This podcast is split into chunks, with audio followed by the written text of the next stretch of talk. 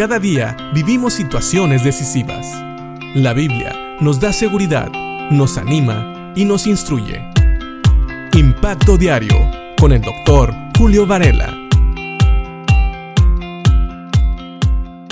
Estar gozosos en todo o en toda circunstancia es un mandamiento que Dios nos ha dado y hemos estado dando gracias por algunas cosas. El día de hoy vamos a dar gracias por la palabra de Dios. ¿Por qué? Porque la palabra de Dios es muy importante. Es una guía en nuestras vidas. Nos ayuda a conocer más a Dios, el plan de Dios, y también nos ayuda a conocernos más a nosotros mismos, cómo es nuestra vieja naturaleza y cómo Dios, una vez que aceptamos a Cristo, quiere que seamos, quiere que nos comportemos. En Salmo 119, en el versículo 105, tenemos unas palabras del salmista hablando precisamente de la palabra de Dios. Dice, lámpara es a mis pies tu palabra y lumbrera a mi camino. Obviamente entendemos que el salmista ve la palabra de Dios como algo importante en su caminar diario. Para él, la palabra de Dios era una lámpara a sus pies, alumbraba su camino, y si vemos unos versículos antes, vemos cómo el salmista realmente valoraba la palabra de Dios. Él utiliza a los jóvenes para dar un ejemplo de que la palabra de Dios es importante en todas las edades. Dice el Salmo 119 a partir del versículo 9, ¿con qué limpiará el joven su camino?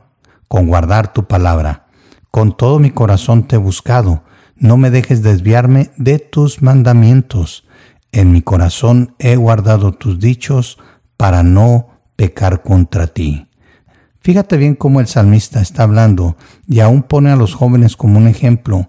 Los jóvenes deben de guardar también la palabra de Dios para no pecar contra Dios.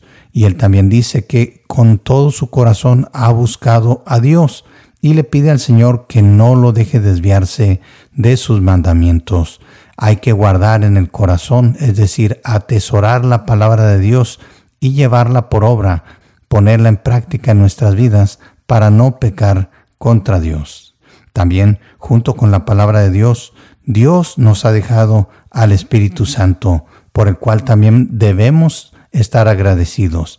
Dice la palabra de Dios en Juan capítulo 14 versículos 15, 16 y 17. Dice, si me aman, obedezcan mis mandamientos, y yo le pediré al Padre, y Él les dará otro abogado defensor, quien estará con ustedes para siempre.